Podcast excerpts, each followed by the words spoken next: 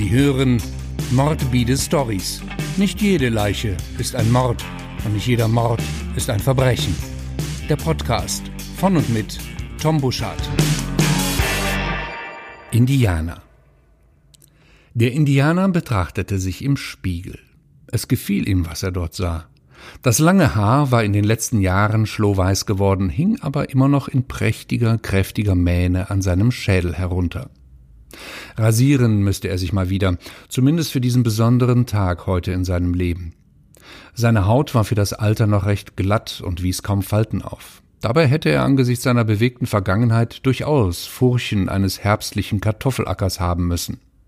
Irgendwie waren die Gene des Indianers anders zusammengesetzt worden von der Natur.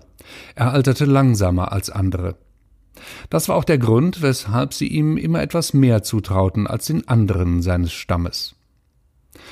Er schaute auf das Tattoo auf seiner nackten, rasierten Brust. Ein Totem, ein Traumfänger und ein Tomahawk. Die Klassiker der Indianersymbole, wie er sie damals in den 1970er Jahren verstand. Das, was sich gescheiterte Existenzen der Großstadtvorstädte unter einem wilden Leben in Freiheit halt so vorstellten.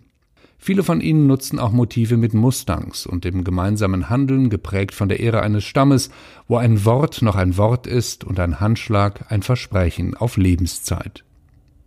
Indianer, das dürften sie heute auch nicht mehr so ohne weiteres sagen, aber politische Korrektheit in der Sprache, das war den Indianern ihr ganzes Leben lang ein Groll gewesen. Der Indianer hatte mit seinen knapp 65 Jahren ein bewegtes Leben gelebt. In den Großstädten von Hessen, Nordrhein-Westfalen und oben in Hamburg.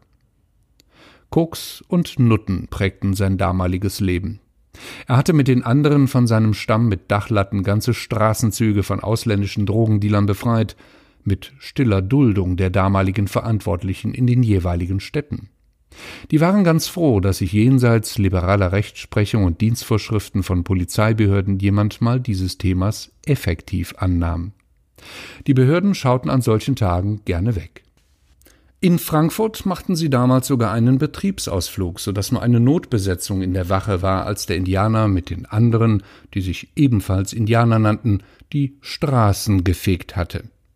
So manche Dachlatte ging damals splitternd auf dem ein oder anderen Schädel entzwei. Zum Glück hatte jemand vom Baumarkt noch 18 Stiele für Äxte im Kofferraum gehabt. Die waren nämlich viel stabiler als diese dämlichen Dachlatten, die sie vom Bau gestohlen hatten. Der Indianer vermochte nach all den Jahren nicht mehr zu sagen, wie viele Fressen er damals poliert hatte, wie viele Schädel unter den Hieben seiner kräftigen Pranken und der Stiele der Äxte gesprungen waren.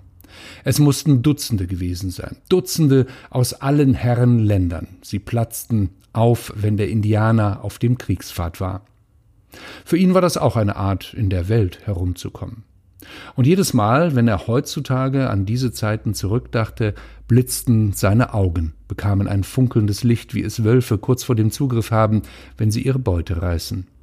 In solchen Augenblicken wurde er weitere zehn Jahre jünger. Es lief nicht immer glatt im Leben des Indianers. Die Zeit in Frankfurt hatte er drei Jahre lang in vollen Zügen genossen. Nachdem die Drogendealer vertrieben waren, begannen die Indianer nämlich ihre eigenen Puffs in den Hinterzimmern von Spielhallen zu betreiben. Sie schickten ihre Nutten mit frischem Koks in die Bankentürme ein paar Straßen weiter. Alle Damen, die für sie arbeiteten, waren über 21 Jahre alt.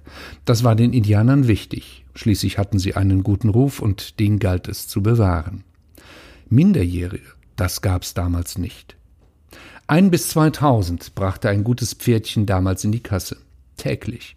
Der Indianer hatte drei von ihnen selbst laufen und war für sieben andere auf Honorarbasis zuständig.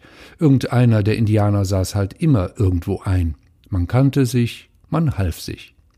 Mundwasser und Kondome vorbeibringen, den Verbrauch checken, Abrechnung machen und dafür sorgen, dass hier und da mal eine Aufenthaltsgenehmigung verlängert wurde oder jemand von der Behörde vor dem Erteilen einer Baugenehmigung für den nächsten Puff ein wenig Entspannung bekam. Strippen ziehen in der Kommunalpolitik. Oder wie die Indianer es nannten, Strapsen ziehen in der Ich komme Politik. Irgendwann in seinem Leben dämmerte es allerdings dem Indianer, dass für jede Rechnung, die in der Szene beglich, zwei weitere offene Posten entstanden, die andere wiederum mit ihm begleichen wollten. Ein Blick in amerikanische Geschichtsbücher hätte dem Indianer vielleicht auch schon früher verraten. Indianer waren nur so lange frei und ungebunden, bis das Dampfross und der weiße Mann die Steppe für sich reklamierten. Und so ging es ihm dann auch Anfang der 1980er Jahre. Die Untersuchungshaft war noch ganz passabel für ihn. Lauter bekannte Gesichter, mit denen man entweder schon Koksgeschäfte gemacht hatte oder denen man die weibliche Dekoration für die ein oder andere Feier im privaten Rahmen vorbeigebracht hatte. Dem Indianer kam dabei seine Ganovenehre zugute. Lässt man die Tatsache mal außer Acht, dass so ziemlich alles, was er in den Jahren davor gewerblich so getrieben hatte, juristisch betrachtet, durchaus illegal gewesen war, so hatte er sich doch ein ausgewogenes Regelwerk bewahrt und streng danach gelebt. Innerhalb des Rotlichtmilieus galten der Indianer und seine Stammesgenossen als aufrechte und korrekte Männer voller Ehre. So war es beispielsweise absolut tabu, dass einer der Iren die Prostituierte des anderen einfach so beschlief, ohne zu bezahlen. Man räumte sich durchaus einen Freundschaftsrabatt ein, aber bezahlt werden musste. Ebenso galt es im Umgang mit säumigen Freiern, definitiv Wort zu halten. War zum Beispiel vereinbart, dass eine Summe am Stichtag um 12 Uhr mittags zu begleichen war, dann galt das als Referenzwert, und zwar nicht die Armbanduhr des Indianers, sondern die Zeitangabe der sogenannten Atomuhr, die von Braunschweig aus die damals in Mode gekommenen Funkuhren fürs Handgelenk mit einem unbestechlichen Zeitsignal synchronisierte. War keine Funkuhr verfügbar, denn die Indianer trugen lieber analoge Uhren der Marke Rolex, wählte man einfach über ein Festnetztelefon die 119 und lauschte der telefonischen Zeitansage der Deutschen Bundespost. Ein solcher Anruf kostete 23 Pfennig. Erfolgte der Anruf vor 12 Uhr, so war er für den säumigen Schuldner gratis. Stellte sich heraus, dass die Summe nach 12 Uhr beglichen werden sollte, und sei es auch nur zehn Sekunden später, dann berechnete der Indianer diese 23 Pfennig zuzüglich eines Serviceaufschlages von 27 Pfennigen mit einem 50 Pfennigstück, dem sogenannten Füchschen, einfach weiter. Die Freier konnten sich darauf verlassen, dass es bei den Indianern absolut korrekt zuging. Bis 12 Uhr und 0 Sekunden war die Welt in Ordnung. Danach sah es etwas anders aus. Aber auch darauf konnten sich die Freier verlassen und diese Zuverlässigkeit diente letztlich auch dem Ruf der Verlässlichkeit der Indianer. Außer der Servicepauschale für den Telefonanruf schlugen die Indianer dem Schuldner keine weiteren Zinsen auf. Das war bereits bei Kreditvergabe fest vereinbart worden, allerdings brauchten die Indianer ein gewisses Druckmittel. Bei zehn Fingern mit insgesamt 30 Fingergliedern kam man in der Regel aber auch damit hin. Wer also sicher war, dass er die Schulden pünktlich zurückzahlen konnte, der fuhr unter Umständen mit den Indianern sogar besser als mit so manch anderer ethnischen Gruppe im Milieu oder aber mit seiner legalen Hausbank. Sprach die telefonische Zeitansage jedoch von 12 Uhr, 0 Minuten und 10 Sekunden, dann wurden die Zinsen fällig. Als Zinszahlung waren die Fingerkuppen des kleinen Fingers der linken Hand zunächst vereinbart worden. So konnte sich der Schuldner darauf verlassen, dass es auch dabei bleiben würde. Nicht die rechte Hand, nicht der Daumen, die kamen schließlich immer erst zum Schluss dran, nicht der ganze Finger, nur die oberste Kuppe.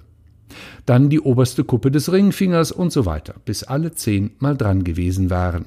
Dazwischen gab es reichlich Bedenkzeit für den Schuldner und auch Zeit, das Geld zu besorgen. Dann folgte das zweite Glied des kleinen Fingers und so weiter und so weiter. Der Indianer kam in der Regel mit ein, zwei Fingerkuppen hin. Schließlich wusste man in der Szene, dass er Wort halten würde, und dann besorgte man lieber ganz schnell das benötigte Geld. Die Fingerkuppe wanderte zunächst einmal mit dem Indianer in seine kleine Acrylglaswerkstatt, die er sich eingerichtet hatte zu Hause. Er hatte eine Vorrichtung, mit der man kleine Gegenstände in Acryl eingießen konnte. Das war damals in den 1980er Jahren ziemlich Mode gewesen. Wenn also beim Freier die Wunde bereits zu heilen begann, der Schmerz den Finger aber nachts noch leicht pochen ließ, brachte die Post dem Freier ein kleines Päckchen vorbei. Ein hübscher 10 mal 10 Zentimeter großer Acrylwürfel, wie in dem von Zauberhand in der Schwerelosigkeit eine Fingerkuppe eingegossen war. Das sollte dann noch einmal zusätzlichen Druck machen. Dem Indianer war es wichtig, die Fingerkuppe auch wieder zurückzugeben, die er dem Schuldner abgetrennt hatte. Er war schließlich kein Dieb und die Fingerteile gehörten ihm ja schließlich nicht. Manche seiner Acrylkunden taten dem Indianer leid beispielsweise wenn sie glaubhaft versichern konnten, selbst hinters Licht geführt worden zu sein und deshalb nicht pünktlich zurückzahlen konnten. Milde war jedoch keine Indianertugend. Das wusste der Indianer. Aber wenn ihm die Schuldner leid taten, nahm er sich einen kleinen Zahnarztbohrer und verzierte den Acrylwürfel noch zusätzlich mit indianischen Motiven. Das war seine Art, Wertschätzung auszudrücken. Der Indianer war somit durchaus ein sehr warmherziger Mensch. Er setzte die Klinge an und rasierte sich sein Gesicht, bis es so glatt wie das eines echten Indianers war, für die Bartwuchs genetisch bedingt ein Fremdwort war. Der Indianer dachte nach. Seit 18 Jahren war er nun nicht mehr straffällig geworden. Das war seine persönliche Bilanz. In der offiziellen Polizeistatistik sah das sogar noch besser für ihn aus. Seit 25 Jahren war er nun nicht mehr aktenkundig geworden, gewissermaßen ein spießbürgerliches Betriebsjubiläum, das er hätte feiern können. Aber auch nur, weil er sieben Jahre davon mit seinen kleineren Gesetzesverstößen nicht mehr erwischt worden war. Die anderen Indianer von damals würden ihn dafür verlachen. 25 Jahre saubere Weste, das hatte keiner von ihnen je geschafft. Viele von ihnen lebten immer noch im Reservat, wie sie den Knast intern nannten. Im Reservat, soweit war es mit dem Indianer nie gekommen. Nur in Probezeit, so nannten sie damals die Untersuchungshaft, hatte er es geschafft. Er sollte damals aussagen, seine Kumpels verpfeifen. Ein Indianer heult nicht und ein Indianer verpfeift nicht. Das hatten sie ihm damals eingetrichtert bei seiner Aufnahme in den Stamm. Und daran hatte er sich auch Zeit seines Lebens gehalten. Nur gut, dass er ein wenig über die erotischen Vorlieben des Richters wusste, der damals für ihn zuständig war. Über Jahre hinweg hatte er ihn regelmäßig mit Frauen versorgt, von denen die meisten diesen Job aber auch nur einmal übernehmen wollten. Zwei davon hatte der Richter sogar gewerblich unbrauchbar zurückgegeben.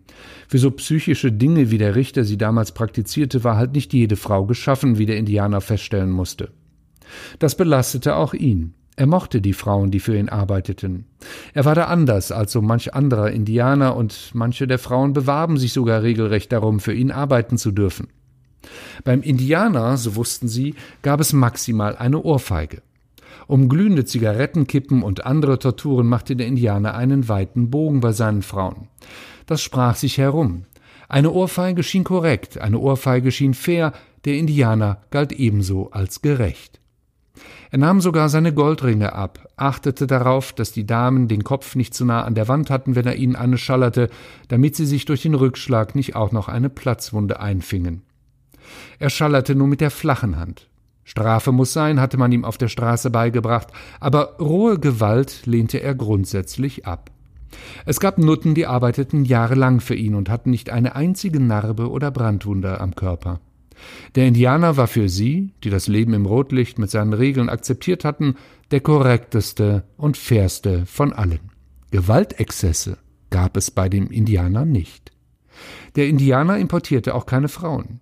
Prostitution mit gewissem Zwang zur Einhaltung der Regeln war für ihn in Ordnung. Zwangsprostitution, wie man es heute kennt, war für ihn ein absolutes Tabu. Ebenso ein absolutes No-Go war für ihn der Einsatz von Minderjährigen als Prostituierte. Dennoch, der Ausstieg aus dem Milieu war ihm doch etwas schwerer gefallen, als er gedacht hatte. Das schnelle Geld, Sex, jederzeit wann, wo, wie und mit wem er wollte und dann noch das ganze Koks. Freundschaften in einem mittelmäßigen Vorort, einer mittelmäßigen Großstadt wuchsen langsamer und zerbrechlicher als im Milieu. Sie gingen nicht so tief und scheitern oft schon an Fahrrädern im Hausflur und einem Streit, der sich daraus ergeben kann. Solche Streitigkeiten kann man im Spießbürgertum nicht mit einer Ohrfeige schlichten, und der Indianer schrieb ungerne an Vermieter und Hausverwaltungen lange Briefe. Der Indianer kannte sich auf der Straße aus, in den Puffs, in den Spielhallen, da gab es klare Regeln und Gesetze. Aber eine Hausordnung des Vermieters zum Abstellen von Fahrrädern im Hausflur, das überforderte ihn kolossal. Das war nicht die Art, wie der Indianer sich sein bürgerliches Leben gestalten wollte. Und dann kam dieser Anruf von Stresser. Der Indianer wusste ganz genau, es kommt der Tag, an dem er rückfällig werden würde. Stressers Anruf hatte ihn aufgewühlt, die Kräfte und Werte alter Tage heraufbeschworen. Der Tag wäre nah, an dem seine persönliche Bilanz von 18 Jahren Bürgerlichkeit enden würde. Der Tag, an dem er vermutlich zahlreiche Straftaten auf einmal begehen müsste. Stresser war einer jener Bullen gewesen, die sich ihm im Grunde genommen stets korrekt gegenüber verhalten hatten. Egal ob bei einer Befragung, einer Durchsuchung oder einer klassischen Razzia mit dem SEK. Stresser kannte die Regeln und Gesetze der Indianer und akzeptierte sie. Es war ein kleiner Kosmos jenseits der bürgerlichen Existenz von Stresser. Eine Parallelwelt geprägt von eigenen Gesetzen, eigenen Sanktionen und eigenen Werten, die innerhalb dieser Parallelwelt durchaus plausibel, schlüssig und gerecht erschienen. Einmal hatte Stresser den Indianer mitten im Bett erwischt, nachdem das SEK Zimmer 103 im Puff über der Spielhalle gestürmt hatte. Der Indianer, passenderweise in der Missionarsstellung, spürte die Glock in seinem Nacken. Langsam machte er weiter, um das Gefühl für die Situation nicht zu verlieren und verlangte den Einsatzleiter zu sprechen. Er hatte so eine Vermutung, dass es Stresser sein müsste. Horst Stresser war gekommen und sah sich die Bescherung an. Unten die Gewerbetreibende etwas blass um die Nase und oben der Indianer mit nacktem Hintern und einer Glock des SEK-Beamten im Nacken.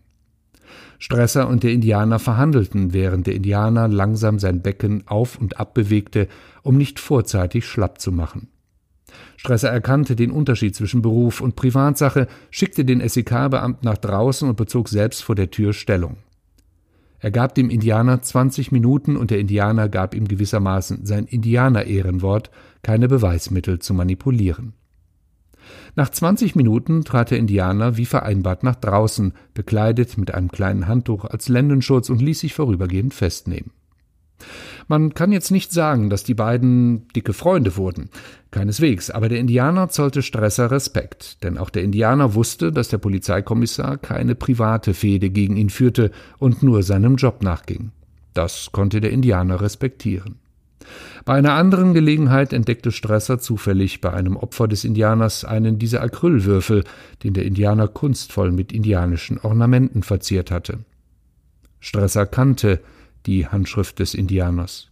Das Opfer weigerte sich allerdings mit Händen und Füßen, genauer gesagt mit seinen Resthänden und Füßen, den Indianer zu beschuldigen.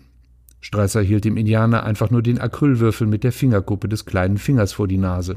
Den konntest du wohl besonders gerne leiden, hatte Stresser gesagt, und der Indianer hatte nur gelächelt und geantwortet, ist sicher ein netter Kerl. Danach hatten sie sich eine Weile tief in die Augen geschaut.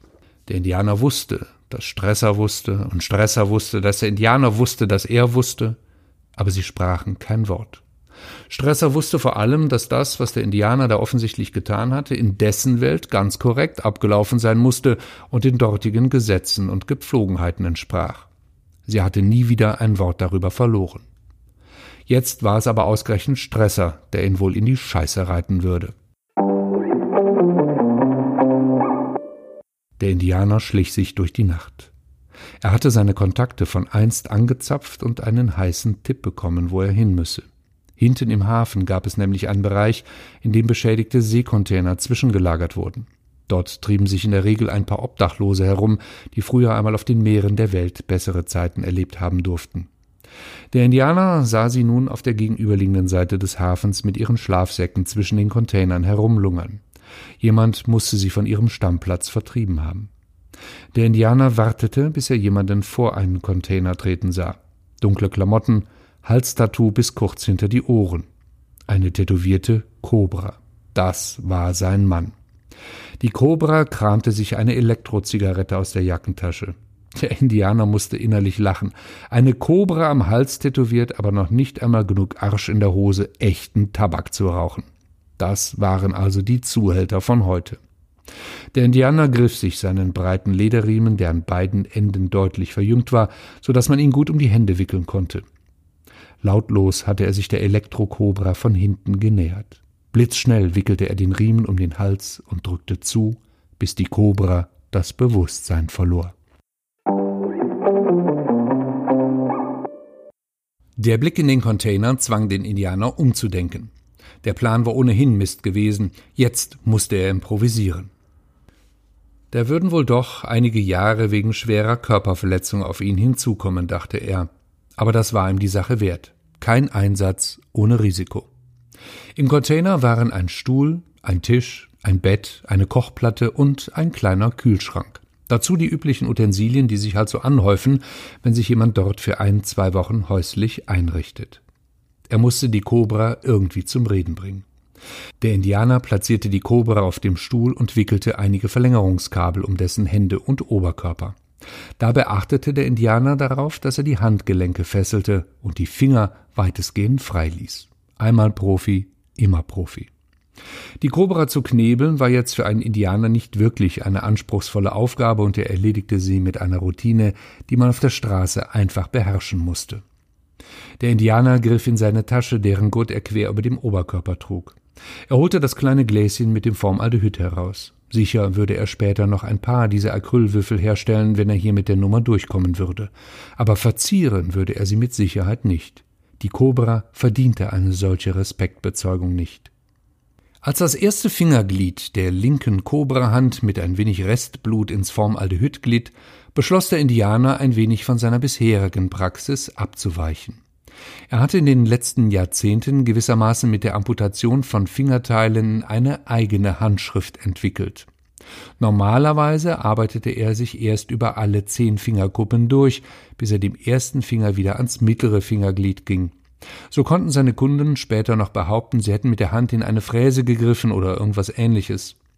Heute jedoch würde er sich komplette Fingern vornehmen müssen, natürlich dreigeteilt, damit beide Seiten auch etwas mehr davon hätten. Sag mir einfach, wo du die Kleine versteckt hast, sagte der Indianer, zählte dann rückwärts, drei, zwei, eins, und dann machte es Knack und ein weiterer Fingerteil landete im Formaldehyd. Er würde später Schwierigkeiten haben, die Einzelteile in der richtigen Reihenfolge in Acryl zu gießen, wenn er nicht mal langsam anfangen würde, sie zu nummerieren. Die Kobra war ein harter Brocken. Die Sache zog sich nun schon doch eine ganze Weile hin. Inzwischen dämmerte der Morgen und dem Indianer rannte die Zeit davon. Die Kobra wollte, trotz der fehlenden Finger, einfach nicht quatschen und verraten, wo sie die minderjährige Michelle versteckt hielten, um sie an die Schleuser weiterzureichen. Der Indianer wusste, dass es irgendwo auf dem Hafengelände sein musste, das Versteck, aber es war zu groß und zu unübersichtlich dort für ihn. Auf eigene Faust suchen, das ging nicht. Da besann sich der Indianer darauf, die Taktik mit den Fingerteilen zu ändern. Er hatte sich an der linken Hand bis auf zehn Einzelteile vorgearbeitet. Damit fehlten an der linken Hand vollständig der kleine Finger, drei Einzelteile, der Ringfinger, drei weitere Einzelteile, der Mittelfinger ebenfalls drei Einzelteile und das erste Fingerglied des Zeigefingers. Zehn insgesamt. Er konnte es nicht fassen. Jahrzehntelang war er mit der Nummer erfolgreich gewesen und musste selten mehr als drei oder vier Fingerkuppen abschneiden. Nur die wenigsten Schuldner hätten das ausgehalten, was die Kobra hier schaffte. Die Schmerzen waren einfach zu groß. Aber die Kobra hatte echte Substanz. Der Indianer schaute sich das Gesicht der Kobra an. An den Kopf sind sie früher nie gegangen. Das Gesicht zu wahren im wahrsten Sinne des Wortes, das war für die Indianer auch eines der eisernen Gesetze gewesen. Das gestanden sie auch ihren Klienten zu. Aber mit der Kobra lief die Sache anders. Der Indianer wusste, dieses Gesetz muss ich heute brechen. Bei Michel hatte die Kobra und seine Kumpane eine Grenze überschritten, die dem Indianer heilig war. Dann erinnerte sich der Indianer auch daran, wie grausam Indianer sein konnten, wenn es der Feind verdiente. Der Indianer nahm sich die kleine Pfanne von der Kochnische, drehte die Kochplatte auf Stufe 6. Er nahm der Kobra den Knebel aus dem Mund. Ich drück dir dein Ohr in die Pfanne, sagte er zur Kobra, und wenn schon, war die Antwort, die die Kobra allerdings wenige Sekunden später bereuen sollte. Mit Rücksicht auf eventuelle Nachbarn, die in den anderen Containern schlafen könnten, schob der Indianer der Kobra zunächst den Knebel wieder in den Mund. Der Indianer setzte die Klinge seines Messers an und trennte der Kobra das linke Ohr mit einem Schnitt sauber ab. Unter dem Knebel schrie die Kobra wie am Spieß, denn durch das menschliche Ohr fließen unzählige Nerven. Der Indianer dagegen hielt das knorpelige Stück Fleisch in der Hand und betrachtete es genussvoll. Dann hob er das Ohr an seine Lippen und sagte Hast du es kapiert? In der Hölle sollst du schmoren. Und dann warf er das Stück Fleisch in die Pfanne, wie angekündigt, wo es leicht zischte und vor sich hinschmor. Das mit dem Ohr und dem Satz Hast du es jetzt verstanden? hatte er vor einigen Jahren einmal in einem Film von Quentin Tarantino gesehen und bedauert, dass er da nicht schon früher von selbst drauf gekommen war. Nun gelang ihm wenigstens diese kleine Hommage an sein Kinoidol. Das Ohr wiederum brutzelte ein wenig vor sich hin und verbreitete einen angenehmen Geruch nach frisch gebratenem Fleisch. Die Kobra hatte Schmerzen ohne Ende, schenkte dem Indianer aber wohl nicht die Aufmerksamkeit, die dieser sich von der Kobra erhofft hatte. Er musste seiner kleinen Tarantino-Einlage ein wenig von The Walking Dead beimischen. Also stellte der Indianer die Kochplatte auf eine etwas niedrigere Temperatur und schob das Stück Fleisch, nachdem er es von beiden Seiten sauber angebraten hatte, auf einen ebenso sauberen Teller. Hier, falls das noch länger dauert und du zwischenzeitlich Hunger bekommst. Das war definitiv zu viel für die Kobra. Die Kobra signalisierte mit den Augen, dass sie bereit war zu sprechen. Der Indianer entfernte den Knebel. Die Kobra gab ihm die Adresse, an der sie Michelle festhielten, um sie an die Schleuser weiterzureichen. Ferner verriet er dem Indianer auch, dass nur ein Komplize bei ihr wäre und dass dieser sogar unbewaffnet sei. Der Indianer traute seinen Ohren nicht. Die zogen eine solche Nummer ohne Waffen durch? In dem zeitlichen Druck, unter dem der Indianer bei seiner Nummer im Container gestanden hatte, war keine Zeit geblieben, den Container nach Waffen zu durchsuchen. Das war auch nicht notwendig gewesen, weil die Cobra ja ohnehin leicht zu überwältigen gewesen war. Mit schnellen und routinierten Handgriffen ging der Indianer alle möglichen Verstecke durch. Keine Waffen. Tatsächlich. Die Aufgabe der Cobra hatte lediglich darin bestanden, auf die Kontaktleute zu warten, die Michelle abholen sollten. Er sollte sie dann zum eigentlichen Versteck führen, wo sie die Übergabe vornehmen wollten. Für den Fall, dass die Polizei auf ihn aufmerksam werden würde, könnte er sich als obdachloser Seemann ausgeben. Die hätten schließlich in der Regel auch keine Schusswaffen mitgeführt. Nicht gerade ein Plan für die hellsten Kerzen am Baum, aber doch zumindest auf den ersten Blick ganz plausibel. Michel wurde in einem alten Trafohäuschen festgehalten, ungefähr 400 Meter an den alten Eisenbahngleisen des Hafens entlang Richtung Wasser. Der Indianer griff sich sein Telefon und gab die Position an Stresser durch. Stresser hatte sich nicht gemeldet für den Fall, dass die Leitung nicht sicher gewesen wäre. Der Indianer sprach einfach in die Stille hinein und legte dann auf. Dann verwischte er so gut es ging die Spuren, die er hinterlassen hatte, setzte die Cobra draußen zwischen zwei andere Container. Und dann legte der Indianer Feuer in seinem Verhörraum in der Hoffnung, auch die letzten Spuren von ihm zu verwischen. Das Formaldehydglas mit den Fingerteilen nahm er mit. Die vierjährige kleine Michelle wurde noch am selben Abend von ihren erleichterten Eltern wieder in die Arme geschlossen. Die medizinische Untersuchung ergab, dass dem kleinen Mädchen nicht ein Haar gekrümmt worden war. Einer der Täter hatte offenbar die Eltern abgelenkt, während die Kobra das Kind vom Spielplatz weggelockt hatte. Angeblich mit dem Versprechen, ihr eine echte Kobra zu zeigen, die sie hinterher als Spielzeug mitnehmen dürfe. Michelle saß vergnügt inmitten von Spielzeug und wartete geduldig auf die angebliche Kobra, die natürlich nie kam und stattdessen ein Ohr riskiert hatte. Stresser verkaufte die Geschichte der Lokalpresse mit einem anonymen Tipp aus dem Milieu und vermerkte dies auch entsprechend in den polizeilichen Unterlagen. Niemand fragte nach. Der Indianer dagegen konnte sicher sein, dass seine Stammesbrüder im Knast seine Handschrift erkannt hatten und auch deshalb ein Auge auf die beiden Kinderhändler haben würden. Man hielt zusammen. Von dieser Seite wäre kein Risiko zu befürchten. Der Indianer war wieder straffällig geworden, und in diesem Falle wusste die Polizei davon. Aber dennoch fühlte er sich gut, denn in seiner Welt war das absolut korrekt gelaufen. Nichts mit Minderjährigen, nichts mit Kindern, das hatte auch schon vor Jahrzehnten für ihn und seine Brüder gegolten. Der Indianer schickte Stresser eine WhatsApp. Du hättest mir gleich sagen können, dass die Kleine erst vier Jahre alt ist. Stresser antwortete nur wenige Sekunden später, als hätte er auf diese Nachricht gewartet. Wieso? Ich hatte gesagt minderjährig und unter 21. Das musste reichen. Ich wollte, dass du einen kühlen Kopf behältst und es nicht übertreibst. Nicht übertreiben? War Stresser etwa der Fingerschwund an der linken Hand der Cobra und die Sache mit der Tarantino-Hommage entgangen? Der Indianer beschloss sich nicht weiter darum zu kümmern und wendete sich wieder seinen Balkonpflanzen zu, die er die letzten Tage etwas vernachlässigt hatte. Die beiden festgenommenen Kinderhändler sangen vor Gericht wie ein Kirchenchor in der Christmette. Aber selbstverständlich fuhren die beiden ein. Der Indianer dachte darüber nach. Keine Ehre, keine Regeln, keine Skrupel, kein Zusammenhalt. Das war zu seinen Zeiten noch anders gewesen. Bei der erneuten Vorführung beim Untersuchungsrichter kam in der JVA ein Päckchen an, was auf den ersten Blick unverdächtig wirkte. Erst als die Beamten es auspackten, erkannten sie die Brisanz der Post. Neun Fingerglieder, jedes einzeln in einem zehn mal zehn Zentimeter großen Würfel gegossen, lag da vor ihnen. Ein herbeigerufener Forensiker zählte nach. Eine Fingerkuppe fehlte.